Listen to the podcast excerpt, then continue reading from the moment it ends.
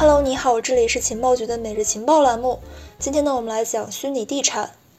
上个月，歌手林俊杰宣布自己在 Decentraland 上面购买了三块土地，价值大约是七十八万元。而美国饶舌歌手狗爷也在十二月初入驻了 The Sandbox。消息一出，兴奋的不仅仅是加密市场，很多圈外粉丝们开始好奇：虚拟土地是什么？为什么会这么贵呀？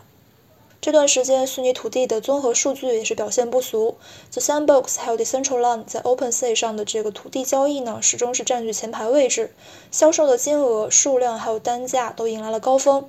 市场上呢，甚至已经出现了元宇宙土地信息聚合器和分析平台。d a p r e d e r 甚至断言，元宇宙土地呢将会是 NFT 领域的下一个热门。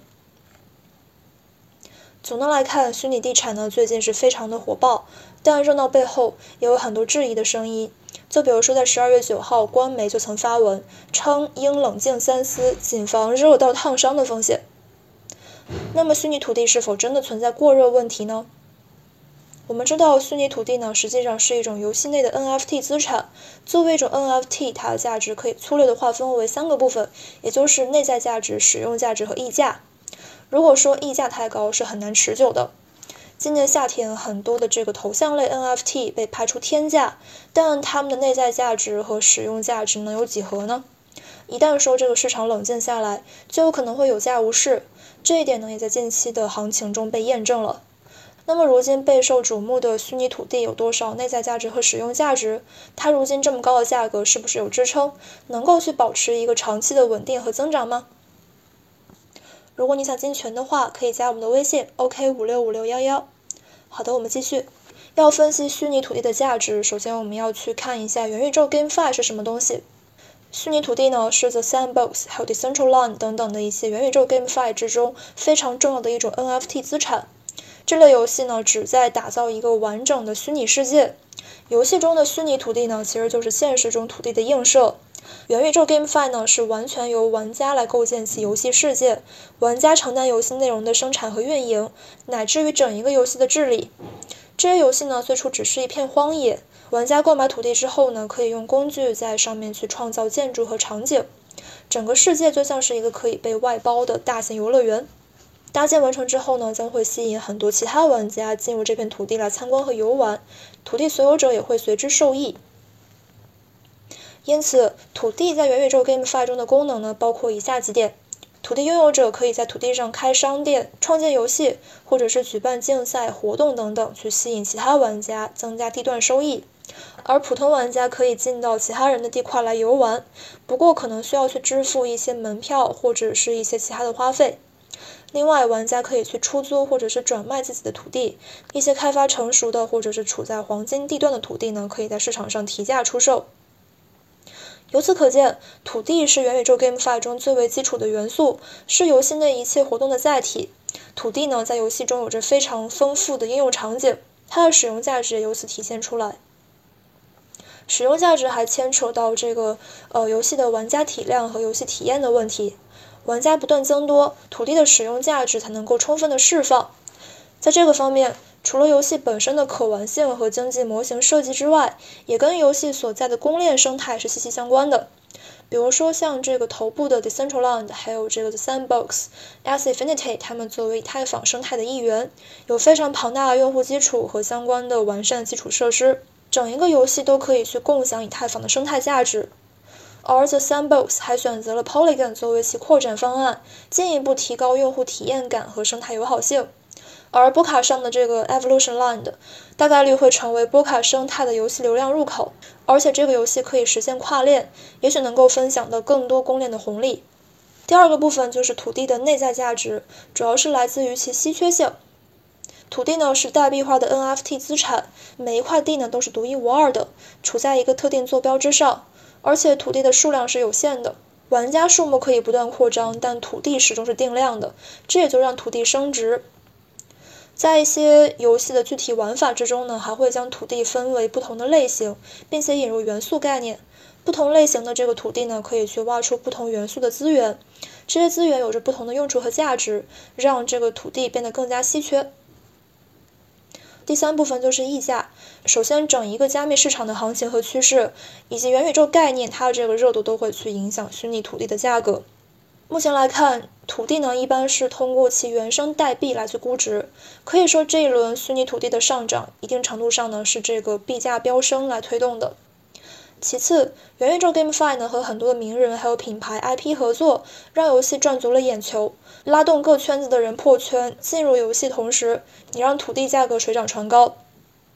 此外，面积更大的这个组合地块往往会更贵，因为在这些土地上可以建立更加丰富的内容，实现更多功能，创造更多价值，也能够去获得更多的这个质押奖励和资源。很多游戏中靠近这个重要资源，或者是交通便利、靠近这个地图核心的地块呢，也会更具价值。总体来看，元宇宙 GameFi 中的这个虚拟土地的价值是有所支撑的，归根结底离不开游戏本身的机制、生态以及流量。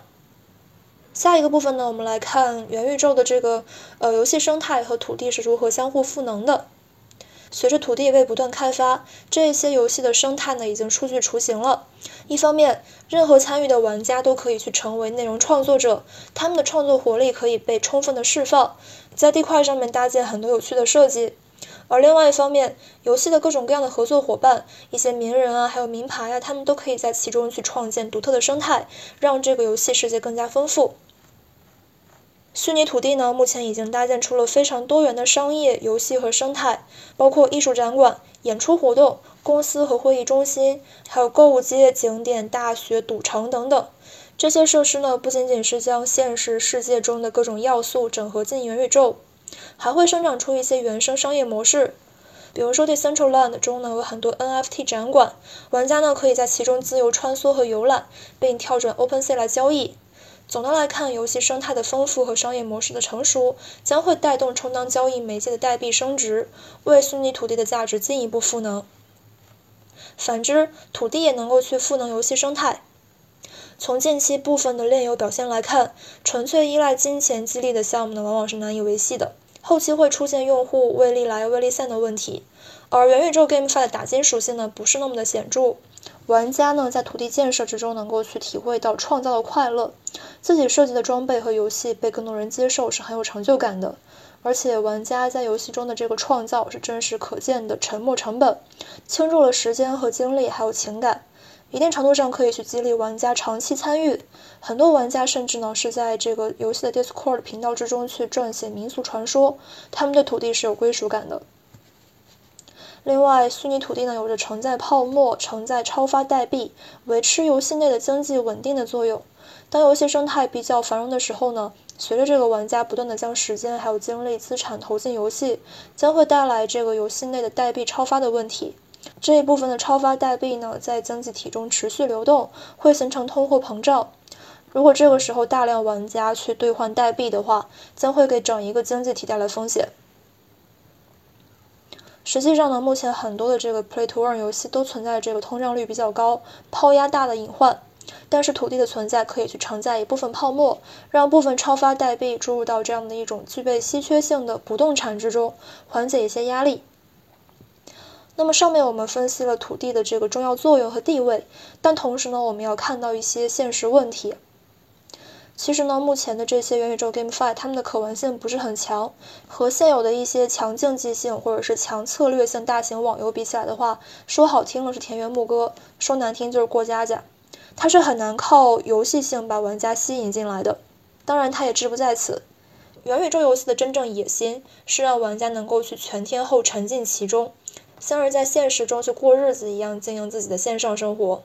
要实现这一点，不仅仅需要区块链技术，还需要 VR、AR、AI、5G、物联网等技术。以当下这个发展来看的话，是道阻且长。首先，我们来看区块链技术。元宇宙 GameFi 呢，它们承载着海量玩家高并发数据，需要很高的 TPS，并配套数据安全、分布式存储等各种插件。目前来说，这个公链的性能还有相关底层技术都还不成熟。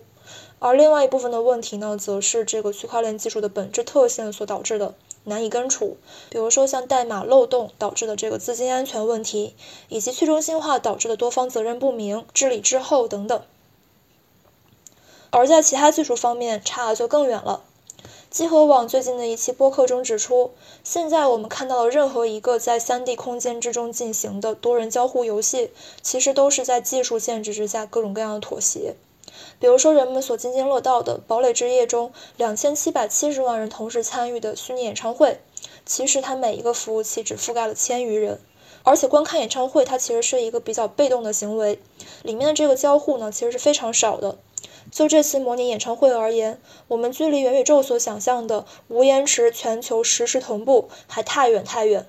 除此之外，还要解决数据颗粒度的问题、终端的问题，凡此种种不一而足。技术不够，项目先行，一些体验感还有可玩性上不达标的游戏。无法去吸引来真正的玩家，反而助长了用户投机心态，制造出了虚拟地产二级市场的泡沫。比如说近期国内所热议的一个元宇宙游戏项目，其公司没有参与相关技术研发，也没有相关的技术储备或专利，公司主营业务也没有变化。如今呢，这个项目还没有上线，公司的股价却已经多次涨停。内测期间向用户赠送的这个虚拟房产，在闲鱼上叫价高达五十万。而一些真正在探索技术边界的公司呢，能够在很小一个方面完成一点创新，就已经很难得了。比如说像 Polystem，他们正在试图用分布式的计算实现 3A 级别的渲染，而 Parsec 将视频传输的延值控制在不到一帧，这将会是一个愚公移山的过程，投资者需要耐心，也要谨慎。以上呢都是元宇宙 GameFi 的一些实际问题，这些问题正在决定着元宇宙 GameFi 是否可以持续，同时也在决定着其中的虚拟地产是否可以持续。当下这些概念还没有全面落地，市场中自然是有泡沫的，但泡沫呢其实是早期事物的天然属性，甚至说这些泡沫所带来的这个热度啊，还有资金的流入，对新事物来说是至关重要的。好的，以上就是我们今天节目的全部内容了，明天见，拜拜。